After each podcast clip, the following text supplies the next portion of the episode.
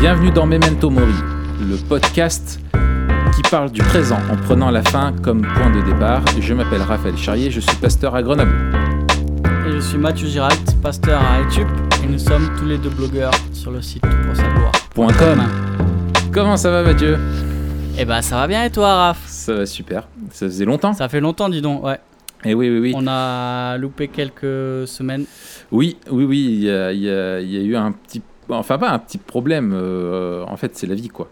Euh, C'est la vie pu- qui a repris le dessus. Exactement, ouais. Euh, on devait se retrouver la semaine suivante le précédent épisode, mais on a dû décaler parce qu'on avait des problèmes d'emploi du temps respectifs.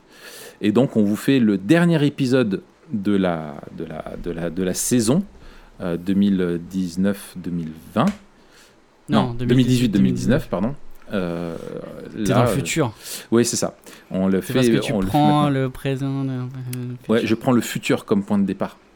Ouf. Et ouais. Et ouais. Et donc, Donc voilà. dernier épisode. Et puis voilà, c'est faut rappeler que c'est la vie. La vie est frustrante. Memento mori. L'homme n'est pas Je fait sais que pour Memento certains, Mori, mais certains étaient pas bien quoi. Ils ont pas eu, ils ont pas eu leur épisode, ils sont pas bien. Mais Ouais, voilà ouais. les gars, hein, c'est vanité des vanités. Même euh, Memento Mori c'est une vanité. Donc euh, et Memento Mori est fait pour l'homme et pas l'homme pour Memento Mori. Exactement. Donc à partir d'un moment, euh, bah sortez, hein, il fait beau, hein, sortez, arrêtez d'écouter des podcasts. Ouais, c'est ça. Profiter de la vie. Euh, en plus, il fait bon en, en ce moment. On enregistre ça à la date là du, euh, bah, du, du- on est quel, on est quel jour? On est le 2 On est le 2 juillet. et, euh, et en fait, on sort tout juste de la canicule. Ouais. Et en fait, j'ai cru que l'église avait été enlevée et qu'on était dans la deuxième partie de la grande tribulation, tellement il faisait chaud à Grenoble. Mais sauf du coup, t'étais pas enlevé toi. Bah non, parce que j'étais pas Ah, t'as flippé, mon gars. Tu vois, voilà, je me suis dit non, c'est pas possible. C'est pas, c'était pas humain cette chaleur. C'était un truc de taré. Un truc. Tu penses que. Grenoble c'est c'est c'est un coin de l'enfer? Je, je pense que c'est le, le purgatoire. Il y a une grosse euh, incompréhension. Et euh, en fait, on passe par Grenoble pour aller en enfer. Tu vois. D'accord. Euh, et si tu survis à la canicule grenobloise, peut-être que, que tu vas pas en enfer. Mais c'est vraiment l'angoisse totale. Totale, totale, totale. C'est un truc de fou comme il a fait chaud. J'ai été au bout de ma vie. Euh, C'est quoi ton actualité sinon Raph? Mon, actu- mon actualité, mon actualité, c'est que je, suis en vacances dans 48 heures. et ça, et ça, comme ça veut dire que quand les gens écouteront ça, tu seras loin. Alors voilà, quand les gens écouteront ça, moi je serai en Roumanie, euh, Roumanie, dans un aquapark. Exactement. Carrément quoi. Eh ouais, on va là-bas pour un mariage dans la, dans la famille. Et du, coup, euh, et du coup, on se fait une semaine euh, là-bas. on profite dans le nord de la Roumanie, à Oradea. Euh, je me suis dit, Oradea, il devrait faire une marque de biscuits concurrente des Oreos. Les Oreos et les Oradea, ça se ressemble et il y a moyen de, de piquer une part de marché, je pense. D'accord. Et ben tu leur soumettras l'idée. T'iras euh, à l'hôtel de ville de d'Oradea. Voilà, exactement. Tu déposes un truc, tu vois. Voilà. Et tu fais des biscuits blancs et un chocolat noir pour faire l'inverse, tu vois, des Oreos. Hmm. Hmm. Ok, excellent. Et toi, Matt, quelle est ton actualité? Tu dors avec ton fils? Euh, ouais, Ouais. il- je dors avec mon fils. Euh, Alex dort moins que moi, Ouais, ça c'est. mais euh, tarif. non, ça va, ça va. Il est, il est sympa, il est sympa. Et puis la nuit, il est en mode zombie, donc euh, tu vois, il crie parce qu'il a faim, il, mange et il se rendort. En et entre les deux, il a pas ouvert les yeux, les yeux, tu vois. ouais, ouais, ouais, c'est génial. C'est qu'il est en mode euh, Ouais. éclaté, tu vois. Mais tu vis des trucs Donc- quand t'es bébé, je regrette qu'on s'en souvienne pas. Bah ouais. Parce que l'allaitement et, et, et, et ils s'endorment euh, juste euh, avec la dernière gorgée comme ça, la tête qui part en arrière. Ah tu te dis, ah, ça doit être beau quand même. Ça, ça doit être beau, mais euh, ça nous fait pareil, mais pas avec le lait. Ça tu sais avec quoi, toi? Hein, Mathieu? Bah tu sais... Quoi Avec de la bière? Non, pas avec la bière. D'accord. t'imagines? Pour t'endormir avec la bière, ça- tu dois être dans un dans un état proche de l'Ohio. hein. Bah ouais, c'est- déjà trop. ouais. Mais euh, non, ça va. Moi, je suis pas encore en vacances. Bientôt, euh, dans trois semaines, le 18. Août. Nous, on ira moins loin. On ira du côté de Bordeaux, ma patrie. Ouais. Mais euh, ça va être bien coolos. Première vacances avec Léon. On verra ce qui se passe. Excellent. Excellent. Dernier épisode de la saison, tu le disais. Oui. Euh, épisode estival. On va pas parler de barbecue. On, on devait parler de, de l'église et de Nine Marks.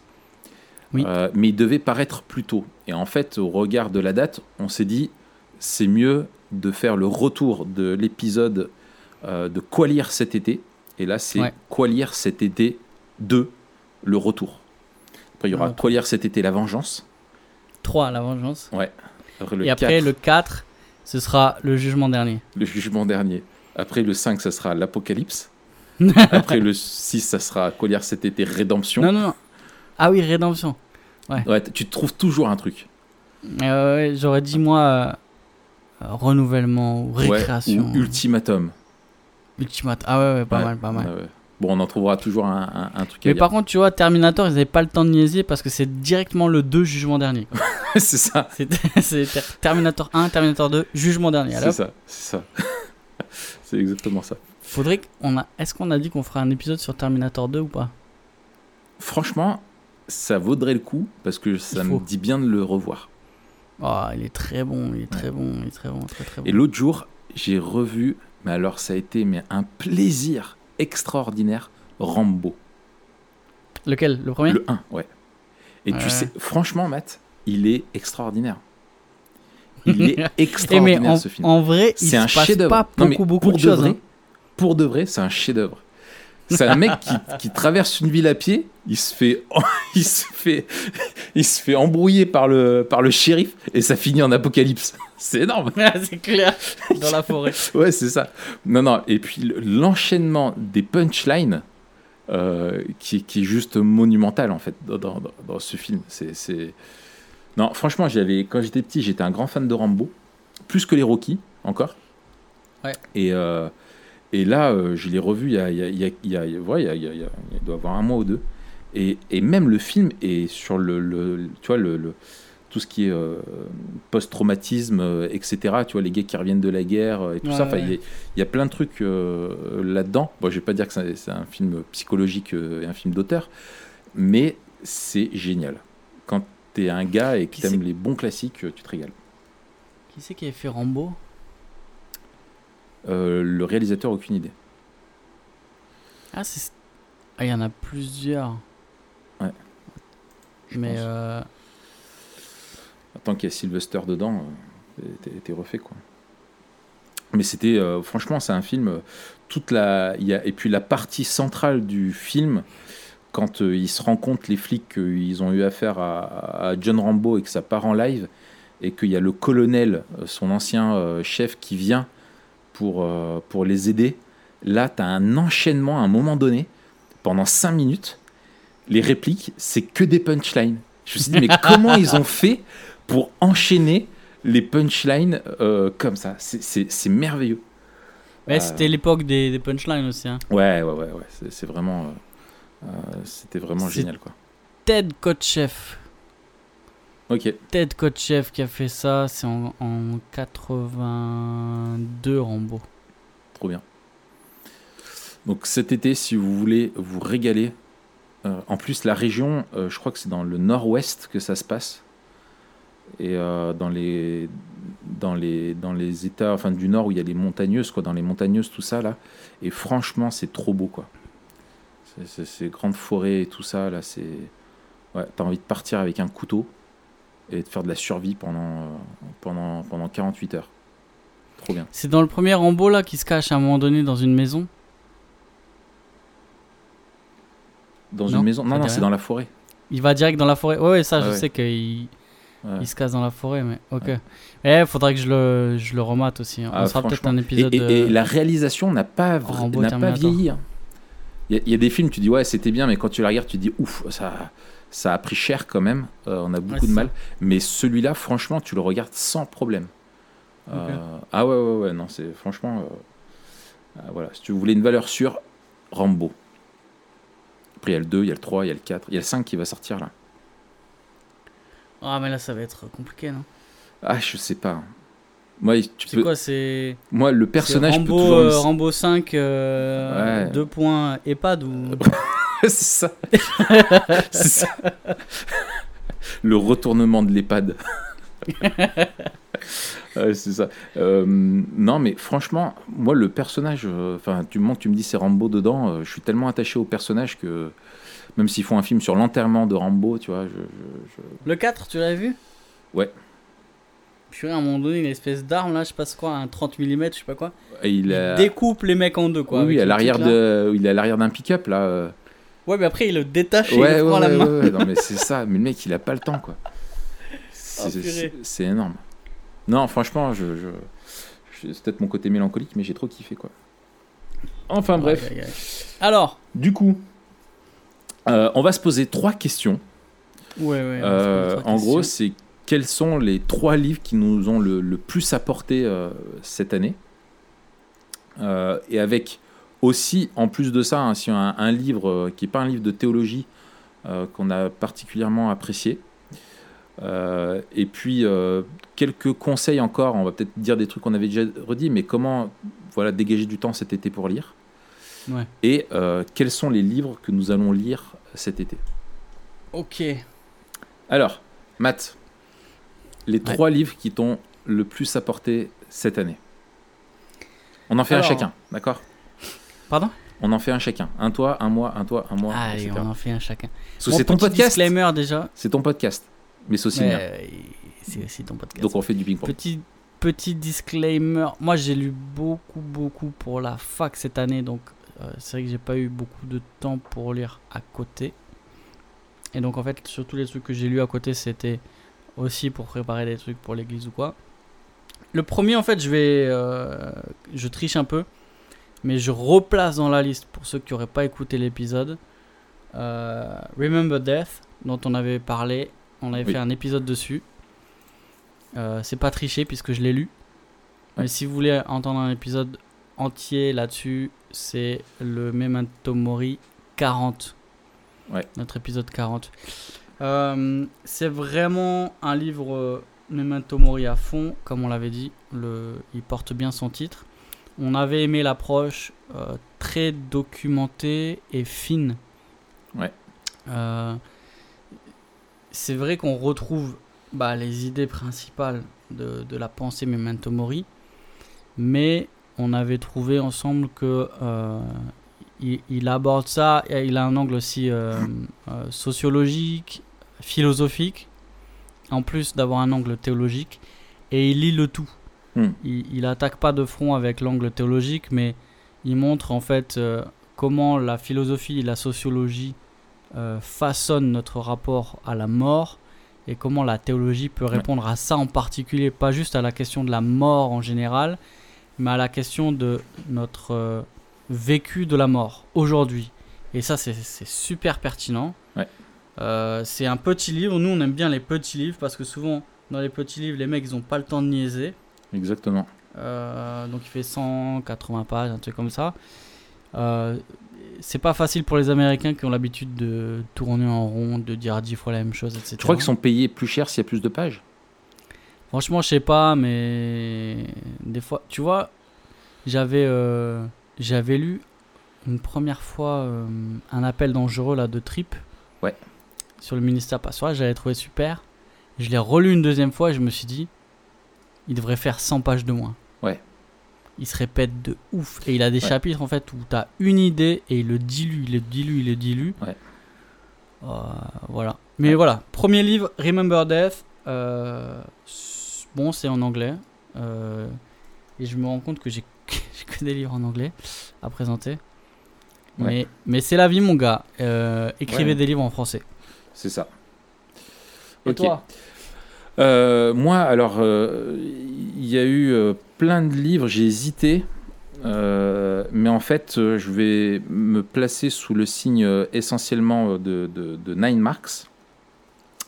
le premier que je voudrais mentionner, mettre le plus en avant, c'est The Compelling Community. sur De quoi The Compelling Community. Donc, le, la communauté attractive, on pourrait traduire en. Attrayante comment? Attrayante, ouais, voilà, attrayante, attractive, euh, euh, voilà. Donc, il va être traduit. Euh, j'ai eu vent de ça par Publication chrétienne, qui traduit pas mal de ressources landmarks.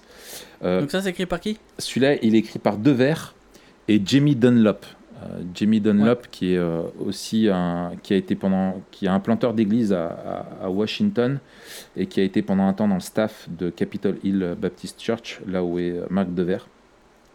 Franchement, je ne sais pas si j'ai lu un autre livre à propos de, la, de ce qu'est l'Église aussi captivant que celui-là. Wow. Euh, ouais, c'est de loin. Euh, alors, il y a de très bons bouquins d'un point de vue doctrinaux de, de, de, l'Église, mais celui-là, il est euh, extraordinaire. quoi. Qu'est-ce qui le rend unique? Écoute, ce qui le rend unique, pour moi, c'est surtout la, première partie qui met en avant le côté surnaturel de ce qu'est l'Église à cause de hmm. l'Évangile, et du coup de ce qui est surnaturel et qui doit se voir dans les relations. C'est vrai que dans le, quand on parle de la spiritualité euh, et de l'Église, quand tu vas dire ouais voilà il doit y avoir du surnaturel dans l'Église, les gens vont penser tout de suite à guérison, miracle, etc., etc. Mais en fait, euh, l'auteur euh, montre, c'est Jamie Dunlop en particulier. Il, ne pense pas à Ephésiens 3, quoi. Euh, exactement, exactement. Et en fait, ils partent vraiment d'Éphésiens de, 3, vraiment que l'Église, elle démontre la, sagesse de Dieu dans, dans, les siècles à venir, et des relations qui sont marquées par un amour, en fait, qui est surnaturel. qui est possible que parce que le Saint-Esprit est en nous et qu'on a été régénéré, et qui est possible que entre des personnes qui ont été régénérées et que c'est une mm. démonstration de la puissance de Dieu euh, qui est phénoménale. Et en fait, dedans, ce que j'ai trouvé excellent, euh, c'est un truc, je sais qu'il faut, sur lequel il faut qu'on travaille, euh, nous, je pense en, France et nous à Grenoble et, et de partout, c'est sur la, la façon dont la communauté doit vivre des relations surnaturelles. Et, mm. et en fait, il met en avant en fait le fait que tu as des églises qui sont euh, il faut avoir une église qui soit qui a besoin que d'une chose, c'est l'évangile. Mais la plupart des églises te disent oui, il faut l'évangile plus quelque chose plus, quelque chose en plus quoi. Donc c'est les ils appellent ça les les églises gospel plus euh, quelque chose. Et donc où on met en, en, plus de l'évangile euh, plein de choses pour permettre aux relations de se vivre. Mais en fait, il rappelle que l'évangile est vraiment suffisant pour ça et euh, c'est vraiment un challenge, tu vois, pour euh, la façon dont on accueille euh, notamment des chrétiens qui se rejoignent dans, dans, les églises, où on se plaint, c'est souvent que en fait, les gens sont vraiment des touristes qui, qui, sont là simplement comme consommateurs dans l'église. Et, et, on voit le service et l'engagement comme un signe de maturité. Tu vois, quelqu'un qui a vraiment compris et qui a grandi dans sa foi et qui a compris ce qu'est l'Église. Mais en fait, et en fait, il rappelle que ça, c'est c'est pas ce que disent les Écritures où en fait l'amour de l'autre, euh, le, servir, le service de l'autre n'est pas un signe de maturité, mais un signe de foi. Et, euh, et en fait, il met vraiment au, défi de ne pas créer nous-mêmes une zone de confort pour les chrétiens qui soient, quand tu accueilles des gens euh, qui arrivent dans ta ville ou dans, qui rejoignent ton église, ce sont des chrétiens où on fait tout pour les mettre à l'aise, on leur dit voilà, il y a, l'école du dimanche, voilà, on leur dit prenez le temps de découvrir, euh, puis après ils ont des besoins, on se dit bah voilà, faut vraiment aussi les servir, les aider à s'intégrer et tout. Et puis après on espère que s'ils ont, quand ils auront compris la vision, etc., ils vont se mettre à servir. Et en fait, euh, finalement, on, ne leur permet pas de vivre l'évangile. ouais, c'est contre-intuitif en fait. Et en fait, c'est ça, il est vraiment contre-intuitif. Et c'est là que je me rends compte, moi, que dans notre façon de vivre, on, euh, même si on veut être captif des Écritures, on a encore beaucoup, beaucoup de chemin à, parcourir. Quoi. Donc voilà, vraiment, je le recommande pour les responsables. Euh, il me tarde qu'il soit, le jour où il est traduit, je crois que je, l'achète euh, et que je l'offre à, tous les responsables ici à, l'ECE. et c'est à mettre dans, tous les, dans les mains de tous responsables d'église et de toute personne qui veulent vraiment vivre l'Église comme Dieu veut qu'on la vive. Quoi. Trop bien. Ouais. À toi, Matt. Deuxième livre Deuxième livre, alors, c'est encore un livre en anglais. C'est un livre que j'ai lu pour les cours, enfin plus particulièrement pas pour un cours, pour une dissertation que j'ai faite sur, euh, euh, sur cet auteur et notamment sur une notion qu'il développe. Donc l'auteur c'est Calvin Serveld. Euh, c'est un philosophe slash théologien de l'art. il est canadien il a beaucoup écrit entre les années 80 et 2000. Euh, il a une pensée qui est très intéressante, assez originale. Euh, le titre? Le titre, alors le titre du livre, j'ai lu euh, plusieurs de ses livres, mais peut-être celui qui, qui capte bien sa pensée, peut-être le un des derniers qu'il a écrit, c'est s'appelle Bearing Fresh Olive Leaves porter des, des feuilles euh, fraîches, d'olivier. C'est euh, une allusion à, la, la, colombe qui, est, qui a été jetée, enfin qui a été envoyée par Noé euh, pour rapporter le signe que le jugement de Dieu était passé et que la terre était de nouveau habitable. D'accord. Peut-être qu'on fera un épisode là-dessus. J'ai fait ma dissertation donc sur la pensée de ce gars, enfin c'est beaucoup dire, sur euh, sa pensée de l'art et en particulier sur une notion qu'il développe qui s'appelle l'allusivité. Euh, en fait, sa théorie en une phrase, c'est que la caractéristique et la fonction de l'art, c'est d'être allusif. C'est-à-dire euh, de porter du sens. Faire allusion à quelque chose, ok. Voilà, de porter du sens en faisant allusion. Euh, alors, c'est assez intéressant. Il faudrait, voilà, il faudrait le développer. C'était le sujet de ma dissertation. J'en ai fait aussi un, article que je publierai. Euh, donc, c'était pour un magazine que je publierai euh, après la rentrée, je pense. Puis, euh, en tout cas, c'est assez stimulant, surtout dans sa manière de prendre à revers pas mal des, des considérations sur l'art euh, courante, c'est-à-dire que lui, il écarte assez facilement la beauté. Pour lui, c'est pas, c'est pas que c'est pas important, mais c'est pas ce qui définit l'art. Euh, c'est pas ce qui définit l'art d'une part, d'autre part, c'est pas très opérant. Et il va encore plus loin en disant que notre euh, fascination pour la beauté serait même un résidu de la pensée platonicienne où l'attachement à la beauté trouve, euh, trouve ses racines dans le, désir de se détacher du monde réel et de s'élever vers un idéal.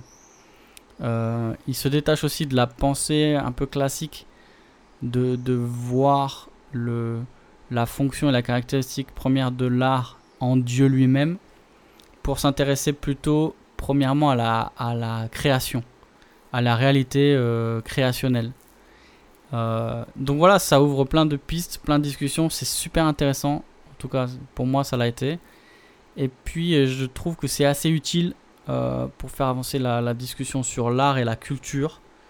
et ça ouvre plein de pistes aussi pour, pour une apologétique culturelle et une apologétique de l'art. Donc voilà, je... si vous êtes intéressé par les arts en général, surtout les arts visuels, je vous conseille Bearing Fresh Olive Leaves de Calvin Serveld. Ok. Un peu geek, mais. Ça a l'air, ouais. euh... S'il y a un auditeur qui décide de le lire, et eh ben, qui nous le dise.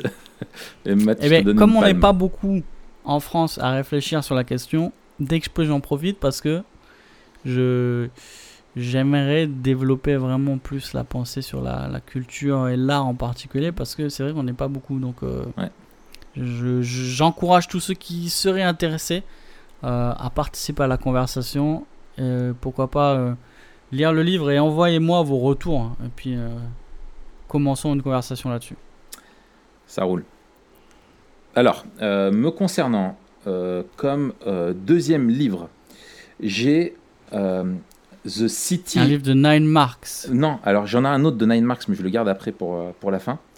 Mais euh, j'ai un, un, livre de Desmond Alexander T. Desmond Alexander, The City of God and the Goal of Creation. Donc encore un, livre en, anglais. Ça fait partie des, pareil, un petit livre des Short Study in Biblical euh, Theology là, de, Crossway, qui est une excellente série. Euh, c'est Crossway qui fait ça? Ouais, ouais, ouais. C'est les petits comme ça là, tu sais, ils sont tous. Euh, ah oui, d'accord, celui-là, ouais. ouais. Donc. Ah ouais, c'est super ça. Et extra. Tu, tu, tu, tu as lu From Creation to Chaos? Non. Il, il, est, bien parce que c'est dans la même collection sur l'eschatologie. Je crois que c'est comme ça qu'il s'appelle. Euh. From Creation to Telos ou Chaos, t'as dit? Non, to Chaos, je crois. Chaos, ok. Ou alors l'inverse. Attends.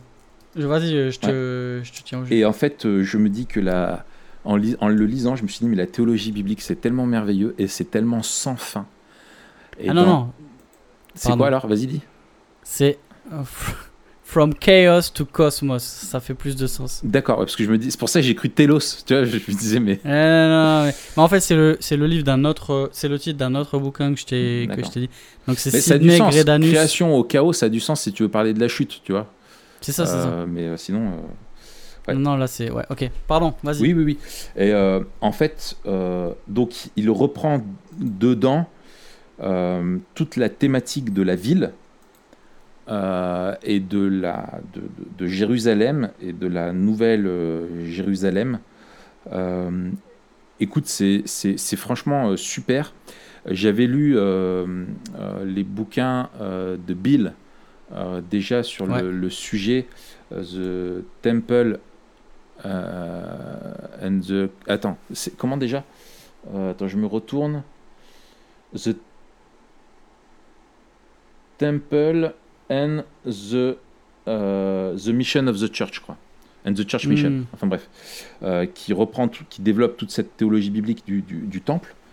Euh, là, celui-là, euh, en fait, c'est sur la question de, de, la ville.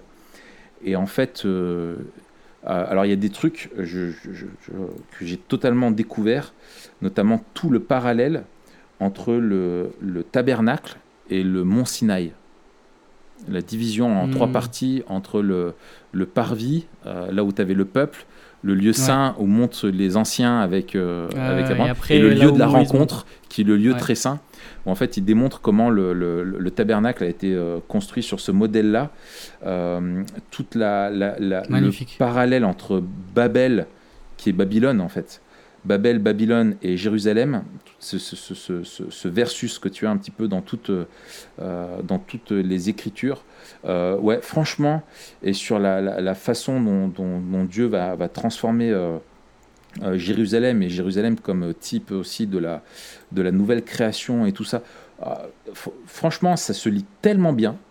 ce que je trouve admirable chez ces auteurs américains, alors des fois, comme on dit, il y a une redondance, il y a des mots, il y a vraiment de trop. Dans ces séries-là, non je trouve pas. Ouais, là c'est petit, c'est combien ouais, c'est petit. Écoute, alors je regarde, euh, c'est euh, alors attends, avant les index et tout ça.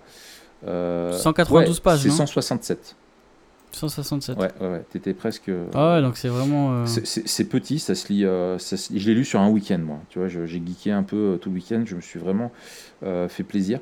ce qui est, ce qui est extra, c'est leur capacité à faire de la très bonne théologie de façon euh, et poussée, vraiment, euh, c'est c'est pas un premier jet de théologie biblique, mais qui reste totalement abordable et agréable à lire. Hmm. Et, euh, et, ça, je pense que c'est vraiment une capacité. Je ne sais pas si c'est lié à la langue, à l'anglais, ou pas, mais en tout cas, c'est vraiment un bouquin à lire. Ouais, excellent. voilà, toute la pédagogie que Dieu a enseignée derrière, la, la typologie, le symbolisme que tu as à travers la, la ville et puis le. Ouais, enfin bref, c'est extraordinaire. Euh, voilà pour mon deuxième. Ton troisième, Matt Mon troisième, j'hésitais entre deux. Mais je vais parler de celui-là. Bon, c'est aussi un peu geek. Euh, mais j'ai vraiment aimé. C'est un livre de euh, David Peterson. J'avais vraiment beaucoup aimé son livre. s'appelle En esprit, en vérité en français. Euh, qui est édité chez Excel 6, qui est un livre sur le culte, une théologie biblique du culte. Super bien. Et là, c'est un livre dans la collection euh, NSBT, New Studies in Biblical Theology. Euh, c'est, tu sais, euh, série de, Ouais. de Carson, là, tu sais, Ouais. avec les, la, la couverture Ouais, euh, ouais, avec la- argentée. la- bah, le, celui de Bill est dans cette collection là, celui que j'ai C'est mentionné. ça, ouais, c'est ça, c'est chez IVP. Là, ça s'appelle Possessed by God, une théologie du Nouveau Testament de la sanctification et de la pureté. Excellent. C'est super. J'avais lu ça parce qu'on a fait un, un cours sur la sanctification euh, à l'église. Et c'est vraiment de la théologie biblique. Donc c'est c'est pas une approche euh, d'abord systématique, c'est d'abord une approche biblique. Donc il prend vraiment des grandes portions, tu vois, il va, il va étudier dans des livres ou dans, dans des trucs comme ça. Ouais. Et puis il va prendre des, euh, il va prendre des, des notions euh, qu'il va aussi étudier euh, dans certains passages clés avec, euh, je trouve, une espèce de finesse, souvent qui sont... euh, souvent, je trouve, les, les, les, les mecs qui font de la théologie biblique sont plus fins que les mecs qui font de la systématique dans l'approche du texte. Bah, c'est normal, hein. Oui, c'est leur, euh, leur, c'est leur maîtrise, c'est leur domaine. Mais du coup, sur des thèmes comme ça, c'est super intéressant parce que sur des thèmes où on, on s'a- on s'attendrait. J'ai lu beaucoup de livres sur la sanctification pour le coup. Euh, et, et ça manque. Enfin, là, tu vois une profondeur que les autres n'ont pas. Hmm. Parce que les autres, ils abordent euh, ça de manière systématique et du coup, il y a, y a plus de texte peut-être et c'est plus des idées. Tandis que là, tu as vraiment à chaque fois le texte qui te parle et donc tu as une saveur particulière qui est Ouais, liée au texte. Et puis, il montre en fait que euh, la sanctification, c'est d'abord le fait d'appartenir à Dieu et de vivre une vie euh, de celui qui appartient à Dieu. Hmm. Du coup, alors ça m'avait fait énormément de bien. L'an dernier, tu sais, j'avais dit que je lirais, et c'est ce que j'ai fait l'été dernier. J'avais lu euh, One with Christ. Ouais. Euh, Excellent. Magnifique. C'était Ouais, ouais. mon bouquin préféré. De... Bah, je l'avais lu aussi grâce à toi. Du coup, je l'avais Eh ben, Ouais. Tu l'avais trouvé bien aussi? Ah oui, oui, oui. oui, oui. Ah, Euh, Moi, il m'avait fait du bien. et de la ouf, doctrine de l'union, euh, de l'union avec Christ, elle est, euh, c'est vrai qu'elle est Ouais. très peu abordée alors qu'elle est très importante, bien sûr. Et du coup, tu vois, là, le, le- le- le One with Christ m'avait vraiment encouragé à voir que notre sanctification, c'est une des, des- des- la, la double grâce là, euh, Duplex gracieux. euh, du, du, du salut, Ouais.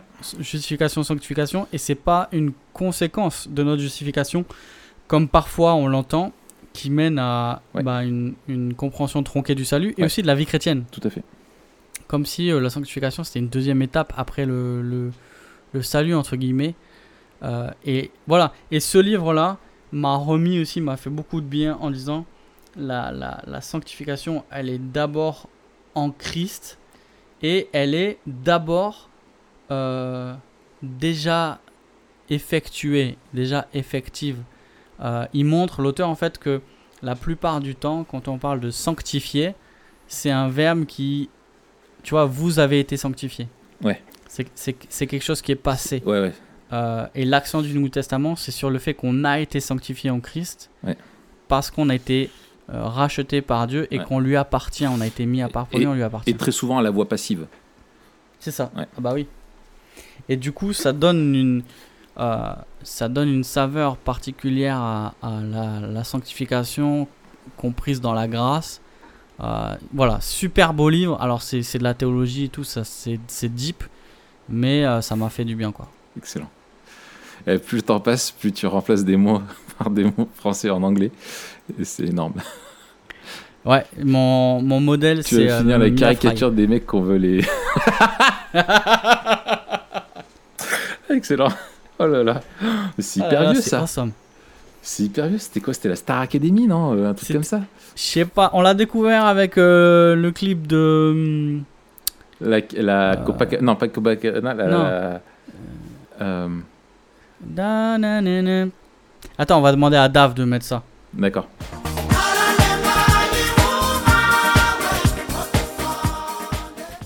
Ok. Euh, bon, bah, c'est bien. Alors euh, là-dedans, euh, si tu permets, je voudrais glisser un, un bis à ton livre, parce que je ne l'ai pas mis là, mais j'ai vraiment beaucoup bénéficié de la lecture de ce livre, c'est le livre Maturity de Sinclair Ferguson sur la, maturité chrétienne, qui en fait, elle, finalement, c'est elle qui découle de la sanctification. Tu vois et, et, en fait, alors il a une approche qui, qui est super belle, notamment sur Christ et la façon dont Christ a mûri dans sa vie euh, en tant qu'homme. Euh, et, et, sur le, le, ouais, comment le fait que ce soit l'objectif, c'est que dans nos relations, on soit, euh, on soit, on soit mûr, que dans notre vie d'une manière générale, vis-à-vis des, épreuves, vis-à-vis de, de, tout ça, bref, on réagisse avec maturité et que c'est le but de la. Quand Dieu nous crée, c'est pour nous faire arriver à, la, stature d'êtres qui sont, qui sont mûrs et excellent aussi. Euh, alors c'est un systématicien, lui.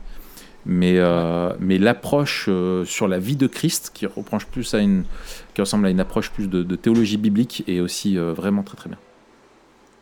Excellent. Ouais. Ok, alors moi, mon, mon, mon troisième, c'est un autre livre, Nine Marks. Alors j'aurais pu faire qu'un top Nine Marks, parce que cette année, bah, bien sûr, c'était... j'ai beaucoup appris de Nine Marks, mais c'est leur livre euh, sur euh, l'évangélisation, euh, évangélisme. donc, qui, ça fait partie des petits livres là de la collection des, des, des, de Nine Marks, de tous ceux qui vont donc être, être traduits. franchement, alors des livres sur l'évangélisation, j'en ai lu. Bah, alors, je ne dirais pas que je les ai tous lus, en tout cas soit en français ou quoi, parce qu'il y en a vraiment beaucoup, mais j'en ai lu vraiment un wagon. Celui-là, ce qui est excellent dans ce livre sur l'évangélisation, c'est que il sort peut-être d'un travers dont je me suis rendu compte en le lisant, euh, c'est qu'on parle trop de l'évangélisation comme une activité personnelle. Ah ouais, ça, ça tu me fais plaisir. Et euh, alors, il y a un rôle personnel dans, dans, l'évangélisation, c'est-à-dire euh, tes collègues de travail, il n'y a que toi qui peux leur témoigner de, de ta foi. Euh, ça va pas être un autre membre de ton Église, et que là où Dieu nous a placés, c'est pour être sel et lumière, et pour euh, voilà quoi. Mais euh, le rôle de l'Église en tant que communauté pour, pour évangéliser est, vraiment, est vraiment génial, vraiment bien présenté. Et en fait, il rappelle comment tout, en fait, enfin, comment, en gros, comment développer une culture euh, évangélisatrice euh, dans, euh, dans, dans l'Église. et en fait, voilà, en fait, l'Église est une communauté qui est évangélisante. Je ne sais pas comment le, le dire en français, mais il est vraiment inspirant là-dedans. et en fait. inspirant, tu dis inspirant, toi Oh non, ça va pas? Non, ça va pas. C'est un mot de, c'est un mot d'influenceur. C'est un mot de de, de, de, gens qui ont Instagram et qui, qui prennent en photo ah. euh, le dernier short qu'ils ont acheté. Ok. Alors, euh, alors c'est vraiment un, un livre. Euh, il, il, t'inspire, il t'inspire quoi? Il, Voilà. Qui t'encourage à quoi? Voilà. Alors, en fait, euh, il, alors, ce qui est excellent dedans, putain, tu m'as fait perdre ma pensée, tu m'énerves. Euh, non, je sais que tu, tu sois un peu plus précis là. Inspirant, c'est quoi inspirant? Alors, qui est... Inspirant, c'est genre. Non, mais si tu me laisses finir ma phrase, je vais y arriver, non J'ai senti le dernier parfum de Dior, il est vachement inspirant, ça, tu vois. ok, toi tu m'inspires des trucs là, si mais je vais te. Euh, ok, bref. Alors. T'inspires le péché. Tu m'inspires le péché, ouais. Tu m'inspires des émotions euh, dont je peux pas parler. Euh, en fait, non. Il, rappelle que plusieurs trucs. C'est que l'Église doit avoir une culture qui motive à l'amour pour Christ et à l'amour pour l'Évangile. Et mm. qu'en fait, si l'Église ne, ne, ne, cultive pas ça, les gens et que les gens qui viennent de l'extérieur dans l'Église doivent voir cet amour pour Christ qui est ardent de la part des, membres de l'Église, euh, etc.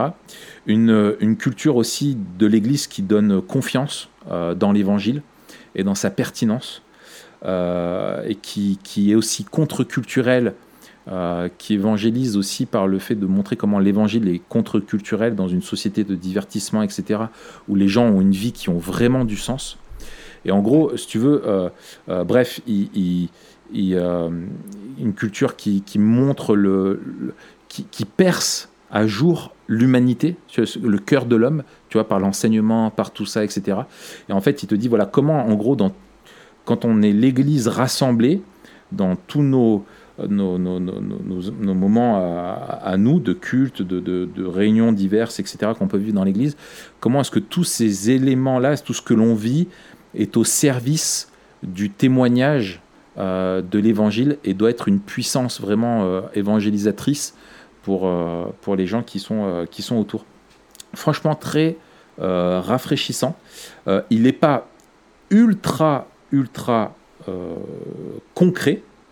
Euh, dans le sens où il ne donne pas des pistes et puis bon ça vaut mieux parce que comme c'est un livre euh, américain euh, euh, voilà Ouais, c'est pas le contexte quoi. Ouais, voilà, voilà. Mais, mais il te replace en fait le- le- le- la santé de l'église locale au, au cœur. Et en fait, une église qui est en bonne santé, c'est une église en tant que communauté qui attire les non-chrétiens, qui les confronte et qui leur permet d'arriver aussi au travers de leur témoignage à la conversion. Et euh, ça, moi, je suis encouragé parce que nous, c'est quelque chose dont on a vraiment à cœur. Mais je me rends compte qu'il y a beaucoup de- d'églises qui, euh, euh, qui ont vraiment un pas encore à faire et qui vont être de temps en temps à faire deux trois événements d'évangélisation en se disant bah c'est à ce moment-là qu'on cherche à être compréhensible pour les autres mais qui ont des rassemblements qui sont euh, totalement opaques ou euh, qui font on fait pas assez attention à l'accueil des personnes à, Ouais. à la, à, la, à, la, à la prédication comment est-ce que le texte aussi n'importe quel texte de la Bible euh, confronte aussi les non chrétiens etc enfin bref voilà donc euh, excellent petit bouquin très court à lire et il va être traduit en, en français euh, aussi également je crois qu'il faudrait regarder, je, je vérifierai. S'il existe déjà en français, je vous mettrai le lien en français. Sinon, il est en anglais. Mais euh, si vous n'avez pas l'anglais, patientez un peu. Contrairement à Mathieu, je vous donne des livres dont je suis sûr qu'ils seront traduits. Ah, c'est super. C'est super, merci Raph. Mais je t'en prie, Mathieu. On- Ouais, ouais. C'est vraiment excellent. Ouais. Euh, on vous mettra aussi en lien euh, par rapport à la dernière au dernier truc que tu, dont tu parlais euh, sur euh, comment euh, ré- réfléchir euh, à un culte pour les non-chrétiens, entre guillemets. Ouais.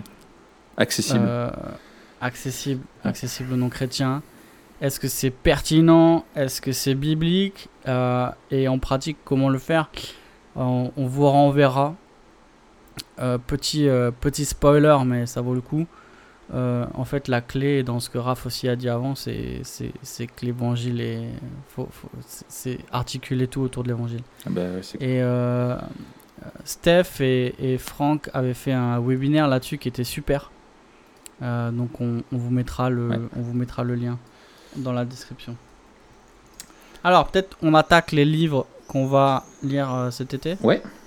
Alors peut-être non, on avait une autre question avant, on peut faire court là-dessus, mais juste un conseil. Ouais. Qu'est-ce que tu vas faire toi cet été pour avoir plus de temps euh, dans la lecture? Je vais prendre des vacances. C'est tellement bon. je vais prendre des vacances. Je serai plus à l'église et j'aurai plus la fac et j'aurai plus le blog.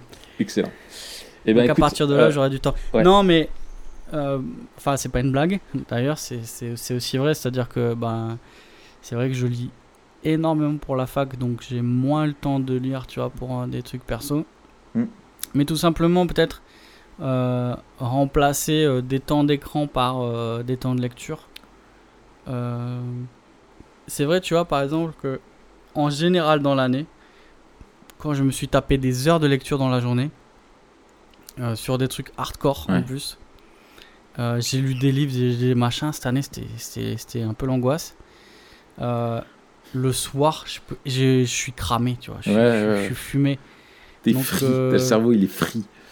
Ah ouais, ouais, ouais, c'est genre. euh, mais, mais free de l'huile de kebab. Pas Ouais, un c'est truc, ça, euh, ouais. Pas un petit beignet frais, tu vois ce que je veux Et dire de l'huile qui a, qui a 6 mois, tu vois. Ah oui, oui, c'est un truc, c'est sale. Tu, sais, Ah ouais, c'est- tu peux le mettre sale. dans ta voiture, ça, marche. Tu le manges tout de suite, t'as le ventre qui gargouille, t'as la diarrhée et tout. Ouais, ouais, je vois tout à fait. Ton cerveau, il est là-dedans. Enfin, Et ça, bref. tu lis des libéraux qui sont en plus compliqués à lire. Ça, t'es free. tu finis le soir, t'es free total. Et le truc qui m'a le plus free, je crois que c'était euh, euh, Turetin. J'ai lu un, des extraits de, de son éclectique euh, théologie là. C'est c'est c'est c'est la enfin la systématique. C'est l'institution euh, éclectique de, de Turetin. C'est pas mal, franchement, c'est pas mal. Ouais, c'est pas mal.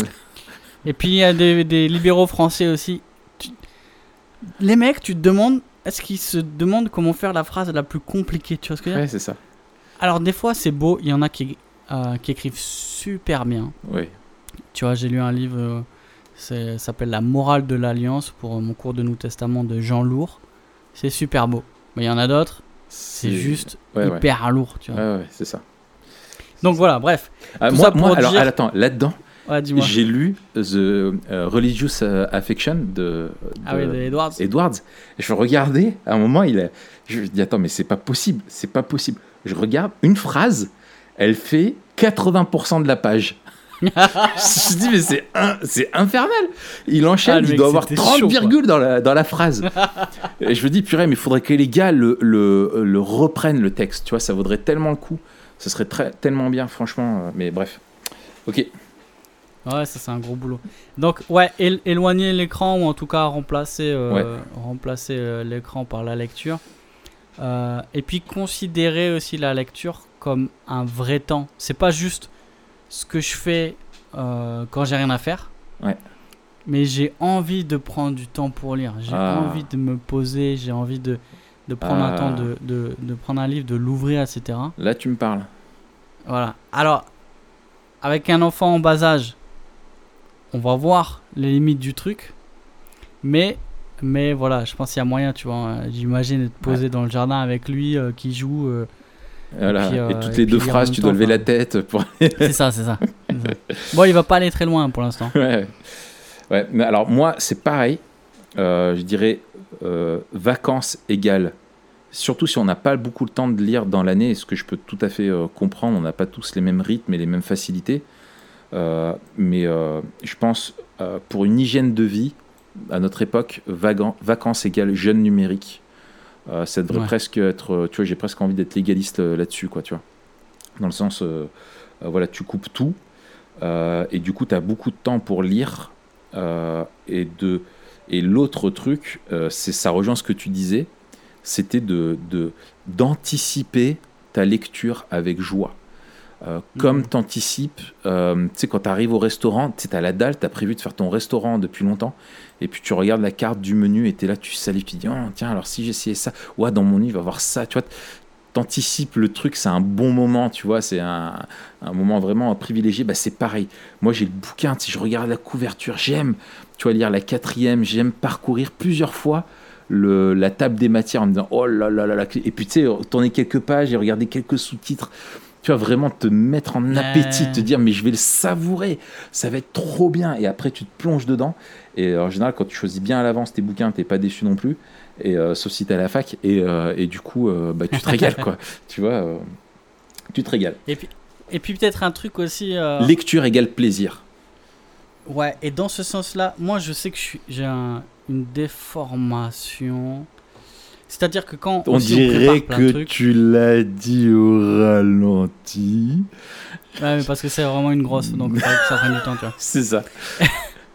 Euh, quand tu prépares des trucs pour l'église, pour les machins, les trucs et tout, t'es tout le temps en train Ah de oui. lire aussi pour préparer. T'es en mode usine.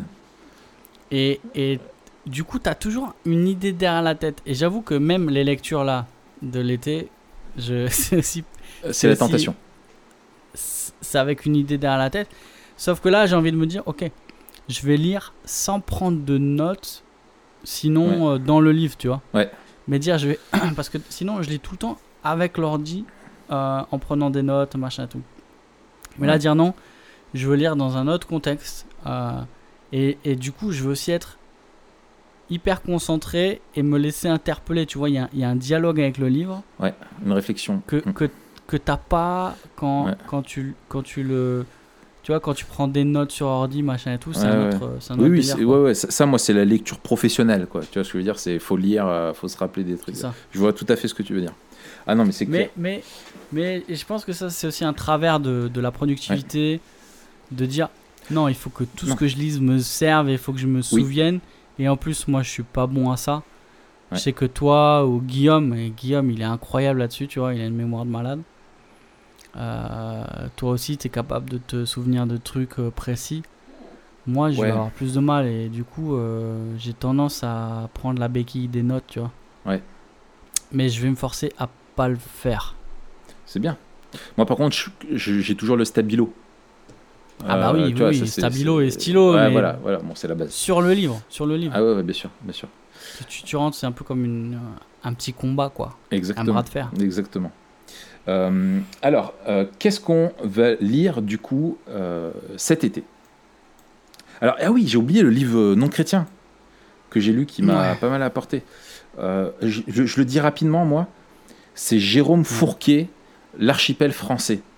Naissance d'une nation multiple et divisée chez Seuil. Donc c'est un, pavé. hein. C'est un pavé, mais donc Jérôme Fourquet, il est analyste politique et directeur du département euh, opinion à l'IFOP. Et en fait, il a fait un, bouquin où il ressort, donc c'est ultra documenté, hein, c'est un bouquin fait par un, analyste, donc c'est une analyse. Et il montre comment la société française évolue vers un espèce d'archipel où avant il y avait une division qui était très verticale de la population, hein, les classes supérieures, bourgeoises, la classe moyenne et la classe populaire. Et maintenant, il montre comment les classes en elles-mêmes sont aussi divisées dans leur horizontalité et qu'il n'y a plus une classe euh, populaire, mais il y en a plein. Et il prend l'exemple de, de- des Gilets jaunes, par exemple, euh, euh, qui était, ça représentait la classe populaire, mais c'était loin de représenter toutes les personnes de la classe populaire, notamment par exemple toutes les personnes des, banlieues, etc., qui se retrouvaient pas du tout dans ce milieu-là, c'était plus rural ou, ou des gens de, de- des centres-villes, voilà, etc. Et par plein de trucs, euh, plein de chiffres, en fait, ils montrent comment euh, les choses se morcellent dans le pays et il y a de moins en moins de repères et d'unités et que c'est simplement factuel. Euh, Mhm. Il n'est pas dans une moralisation là-dedans, mais lui, il est dans un regard vraiment analyste. Ah bah ouais, et, pas et- de- et il montre comment, enfin, tu as des trucs géniaux sur le, le- Donc, il parle de, de l'Église catholique qui est devenue zombie en France et, euh, et de comment, en fait, euh, euh, tu as une l'explosion des divorces, par exemple, les statistiques des divorces qui sont liées, le corollaire de ça. Euh, Mhm. Le corollaire, et par exemple, il prend pour euh, un exemple tout bête, c'est le- les prénoms que tu donnes aux enfants. Il disait avant, tu avais des prénoms d'arrière-plan catholique, tu avais énormément de Pierre, de Marie, ou de Marie composée, tu vois, de quelque chose, etc. Et en fait, il dit maintenant, euh, bon, j'ai pas noté les stats là, mais le nombre de prénoms uniques, où tu as plein de parents qui veulent avoir un prénom qu'aucun autre enfant n'a. Et en fait, au travers de ça, il, il montre que les gens ne veulent plus s'attacher à une identité, d'un une pays une maladie, ça. culture. C'est une maladie, ouais. Et, euh, et ils cherchent à, à avoir des prénoms euh, ouais, qui sont euh, uniques, que personne a. Et en fait, il montre comment le, le nombre de prénoms différents dans le pays a explosé. Euh, avec ça, il parle par exemple aussi du tatouage. Euh, L'évolution en fait de la population qui se fait tatouer de plus en plus pour raconter, s'approprier son corps à soi et que ça ressemble à personne d'autre, etc. Et en fait, donc ce morcellement là qui, qui, qui, qui se voit par plein de marqueurs comme ça. Pourquoi je l'ai lu? Parce que bah, je l'avais entendu dans une interview, il était super intéressant. Et deuxièmement, parce que euh, je trouve que c'est toujours euh, bien, quand on est prédicateur, d'avoir une connaissance fine, j'en avais déjà parlé, de son monde, de sa société, de rester vraiment connecté à, à l'actualité, à, à l'évolution de la société pour pouvoir mieux lui prêcher l'évangile. Et ce genre de bouquin, euh, pour moi, euh, m'aide. Et en plus, si tu as plein de stats, et ça peut servir d'illustration dans, dans, euh, dans le ouais voilà dans le dans, dans, dans, dans, dans nos, prédications nos enseignements etc tu sais, je suis retombé Excellent. en 2000 non en 1900 tu avais 2000 prénoms différents en France en 2016 16 000 t'as une courbe euh, tu vois regarde je te, je te montre euh, tu vois comme euh, la courbe a, a augmenté Ah ouais, ouais. tu vois et tu vois tu as une évolution qui s'est faite dès que tu as passé euh, la fin des années 60 euh, là c'est l'émeute quoi tu vois donc, Hmm. et ça s'accélère, hein. il y a une accélération encore depuis les années 2005-2006, c'est un truc de fou. Voilà, alors, qu'est-ce qu'on va lire cet été? Mathieu, premier livre. On fait les trois à la suite, hein, on n'a pas le temps. ouais, vas-y, ouais, vas-y.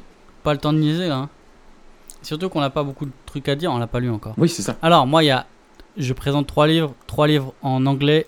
Si vous n'êtes pas content, ben euh, t'écoutes pas et puis c'est tout. Voilà, Non mais je pense qu'il y en a deux qui vont être traduits en français euh, rapidement. ok.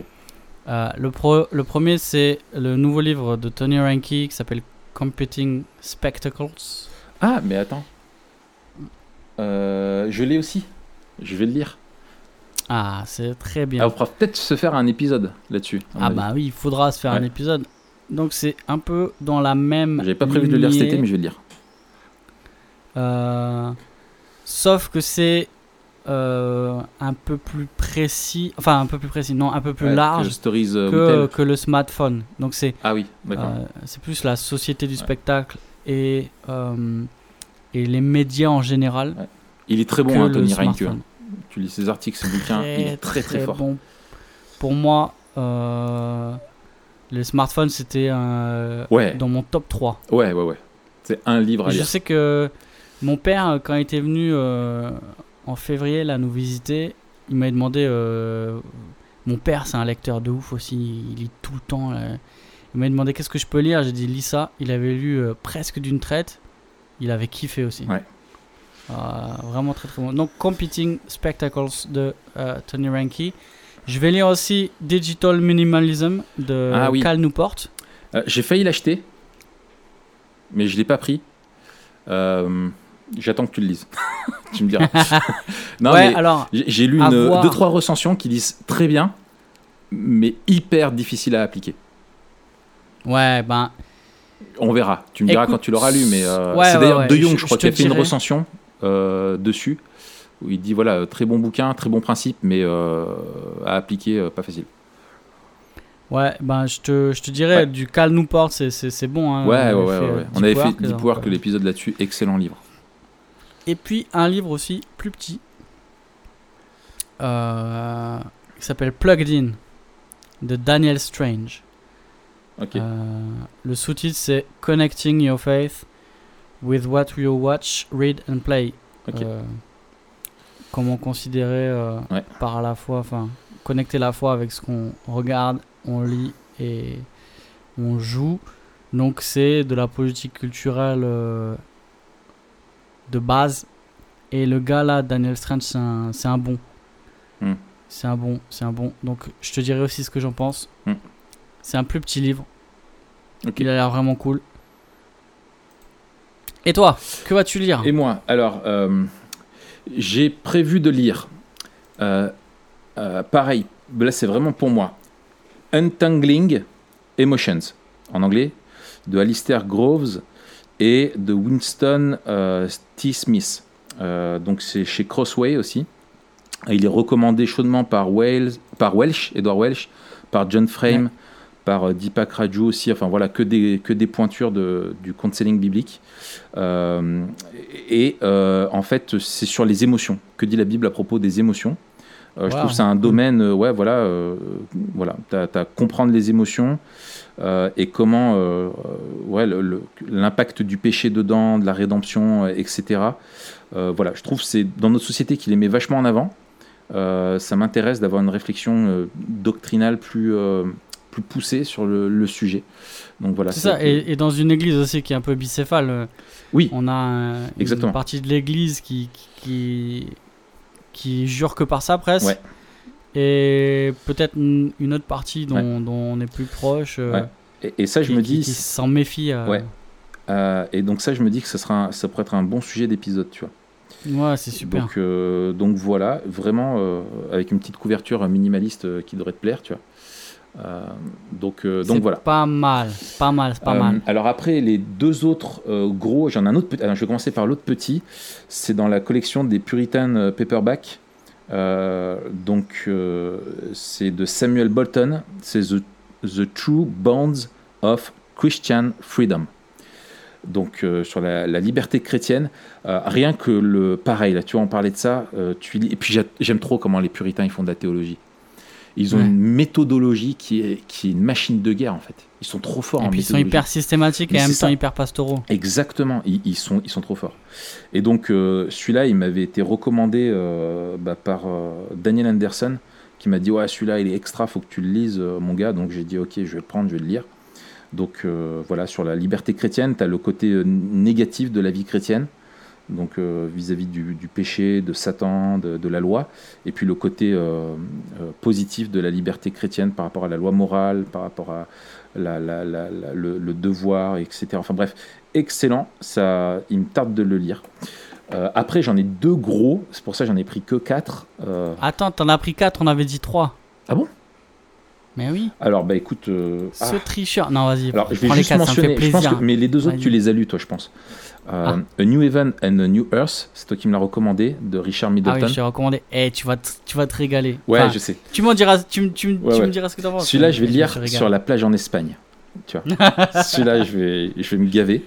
Euh, Tu vas en Espagne? Oui, je vais en Espagne aussi, ouais. Une semaine. euh, Eh, mais tu te Marion gaves cet été, Moi, mon gars. attends, moi cet été, je vais en Roumanie.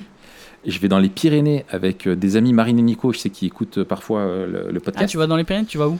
À Ask, un village. Ask. Ask Ouais. Ok. Ask, pas ask, euh, ask the question. Ouais. Euh, voilà, et ensuite on descend euh, Tu vas quelques quand, jours en. J'y vais en, en août. Mais on s'en fout là des dates, euh, c'est pas euh, ce qui est Non, mais c'est pour savoir, c'est- perso ça. Ouais, voilà, ouais, on en parlera après. Euh, donc, donc voilà, je vais me, je, je vais, je vais lire ça. Il me tarde de le lire, ça va être génial. Et puis le 3, l'autre, c'est celui de Sam Storm, Kingdom Come, euh, Ah oui, sur oui, le- millénarisme. Tu l'as lu aussi? Ouais. Euh, Euh, non, je ne l'ai pas lu. Tu l'as pas lu? Non. Eh ben écoute, je veux le lire. Donc c'est un, voilà, une défense de l'amillénarisme. Mais alors, euh, voilà, c'est le bouquin, il fait 500 pages quoi. Enfin 600 pages. Ouais. euh, Donc c'est le est- pavé à lire, bien euh, euh, voilà, qui est chaudement recommandé par euh, tellement de monde. Euh, je pense que c'est le, le livre à lire sur l'amillénarisme. Euh, voilà, je, je- je- je- il me tarde de le lire aussi. Je, quand je lis le, le- le- le- le- la, la table des, des matières, c'est génial. J'ai lu juste le premier chapitre sur l'herméneutique euh, Ouais. de, de l'eschatologie, génial. Rien que ça, génial. Je- un, Ah, c'est trop ah bien. ouais, un gros kiff. Donc voilà. Un ok, petit peu. excellent. Je sais pas si j'arriverai à tout lire parce que les deux sont gros et j'ai beaucoup de, de temps de, de- de- d'écriture cet été. Euh, T'as coup, beaucoup euh, de temps de, je veux beaucoup de écrire parc cet été. aquatique. Euh, ouais, voilà, c'est ça. Dans les tunnels, tu sais, de Kingdom Come. Hop là Eh ben écoute, Mathieu, on va, on va conclure ici. Ouais, on va conclure ici. On, on se donne rendez-vous à la rentrée justement pour, Ouais. euh, pour se faire un mini débriefing. Ouais, et on va. Je te euh, souhaite de bonnes vacances, Raph. yes, Euh, toi aussi, Mathieu. Et tu sais comment on peut passer de meilleures vacances encore? Vas-y. En mettant 5 étoiles. Ah oui, oui, oui. Ça, c'est Ah, inspirant. tu mets 5. Ah, tu mets. Purée, incroyable. Inspirant. quoi. Ah ouais, allez, alors cliquez, abonnez-vous, euh, cliquez sur le pouce euh, bleu, euh, euh, etc. C'est ça? Inspirant, tu vois, pour moi, c'est aussi clair et aussi euh, pertinent que influenceur. Mais influenceur, t'influences qui à quoi Non mais le, le- le problème, c'est que ces gens-là ont pris en otage ces mots qui peuvent avoir du sens, mais qui sont dépouillés justement de leur sens, parce que euh, à partir du moment où tu as une chaîne YouTube, tu vas dire que tu es un influenceur. Euh, ou à partir du moment que tu tu- tu t'intéresses à, à la personne, tu vas être quelqu'un d'inspirant. Enfin voilà, c'est c'est c'est- ça le problème, c'est qu'ils prennent en otage des mots qu'ils dépouillent. Non, et puis surtout, euh, inspirant. Moi, je trouve le problème principal avec inspirant, tu vois, pourquoi j'ai un problème, c'est que c'est. Inspire. Ça t'inspire à quoi? Enfin, tu te vois ce que je veux dire? Ça reste ultra vague, genre. eh, Est-ce que ça te fait du bien? Non, Est-ce que ça te fait Pour moi, inspirant. Alors moi, tu vois, qui suis, je suis très peu euh, du coup euh, contaminé par euh, ça. Euh, je Bah, la trouve preuve, hein, inspi- c'est toi qui l'utilise. Oui, oui, oui. Non, mais en fait, moi, du coup, ça fait pas du tout. Et inspirant fait pas du tout écho à, à l'abus, tu vois, comme toi tu dis. Et moi, du coup, inspirant, c'est comme, euh, euh, tu sais, pour un peu comme les artistes, tu vois. Un artiste, il, il va trouver un truc, il va dire, ah, ça, ça m'inspire pour créer tel ou tel truc. Voilà, c'est qui nourrit ton, ton- ta réflexion. C'est dans ce sens-là. Euh, Mm. Mais après, c'est comme. Il y, a- y a un autre mot là qui a été créé que je supporte pas. Malaisant. Ah ouais. Malaisant, je peux pas. Tous ceux qui disent ah c'est malaisant, c'est ça, ça- ça- me crée un malaise d'entendre malaisant. Ouais, je comprends. Ouais. Et en même temps, je trouve que le mot va bien avec ce qu'il dit, tu vois. Ouais ouais ouais ouais ouais, c'est c'est inspirant. Non. Et en plus, tu vois, moi je sais pas si t'es comme ça. moi je suis un peu comme ça. Il y a des trucs je peux pas regarder. C'est-à-dire, non, franchement, je vois des trucs, c'est tellement, ça met tellement un malaise que je peux pas aller jusqu'à la fin. Ah ouais. C'est vrai? Non mais je peux pas? Ouais, Demande ouais, à ça Alex. Je peux pas. Ouais. Et non mais même, même dans les films ou dans les machins, c'est un malaise, je peux pas. J'ai l'impression, je sais pas, d'être à la place de la personne ou je sais pas quoi. Mais... Bah, ça m'a fait ça avec euh, la dernière saison de. Avec Marion, on a essayé de regarder la dernière saison de Black Mirror. Ah ouais. Euh, je sais pas si t'as as tenté ou pas. Non, j'ai tellement entendu parler que c'était nul. Alors ouais, je confirme. En fait, le premier épisode, euh, on a commencé. Et en fait, du coup, alors ça devient hyper malaisant. Euh, ouais, ouais, ouais. Et du coup, ça part un truc sur une histoire en fait homosexuelle. Et je dis à Marion, je dis ah, vas-y, on arrête tout de suite. Ça me, ça me met, ça me met dans le rouge, moi. Donc voilà. Ouais, c'est ça. Et, et tu vois, sur cette question, bon, peut-être on en reparlera. Ouais. Mais je pense qu'il y a- il y, a des trucs- il y a des trucs intéressants à. à- Moi, je fais la différence entre euh, des films qui décrivent la réalité et du coup, un film en fait où il y aurait. euh, on évacuerait toute la question homosexuelle ou euh, euh, la question de, des genres, etc. Ce serait pas réaliste. Ouais. Parce que c'est partout. Bien sûr. Par contre, je fais la différence entre ça, qui est du réalisme, et l'autre qui est de l'agenda politique. Alors, ou, exactement. euh, tu vois Et, et c'est, alors tout à fait. Et c'est, tu mets le, le- tu décris ce que je, ce que je voyais, c'est que clairement le scénario est au service de ça. Bah, Si tu veux, en comme- gros, c'est deux souvent. potes qui se retrouvent à jouer à un jeu de combat en réalité euh, virtuelle. Et en fait, c'est poussé tellement que en fait, tu vis le truc, euh, t'es dedans. Tu vois ce que je veux dire? Euh, Ouais. T'as l'impression que c'est toi vraiment qui te bats, etc. Sauf qu'ils ont toujours eu l'habitude. Il y en a un qui prend un homme et l'autre qui prend une, euh, une meuf. Tu vois, et ils se bataillent. Et en fait, donc ils se retrouvent en, en vrai. Et t'en as un qui se Ah, retrouve encore euh, d'une meuf. dis pas plus. Et du coup, et au lieu de se marrer, il commence à, à s'embrasser et Oh, tout. non Et tu te dis non, mais c'est. Et tu sais, au début, le scénario part tellement bien. Tu te dis attends, jeu de, jeu de marave en réalité augmentée et tout ça. Tu te dis mais tellement. Et puis tu sais, ils sentent physiquement les coups. Ah ouais. Et donc c'est tout ça le truc, c'est que tu, tu rentres dans la peau vraiment du personnage que tu incarnes. Donc tu dis mais c'est génial. Et moi je croyais à un truc qui allait partir, tu vois, dans un extrême où ils se retrouvent enfermés là-dedans, etc. Enfin voilà, je m'attendais à un truc comme ça.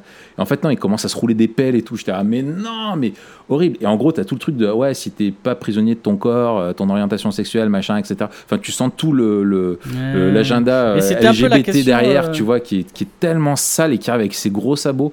Tu dis les mecs sérieux, ça- on a dit allez on laisse tomber. Tu, tu te rappelles du film avec, euh, avec Will Smith? Où euh, c'est une affaire de clone là, je sais pas comment. Euh, Surrogate, tu l'as vu? Comment?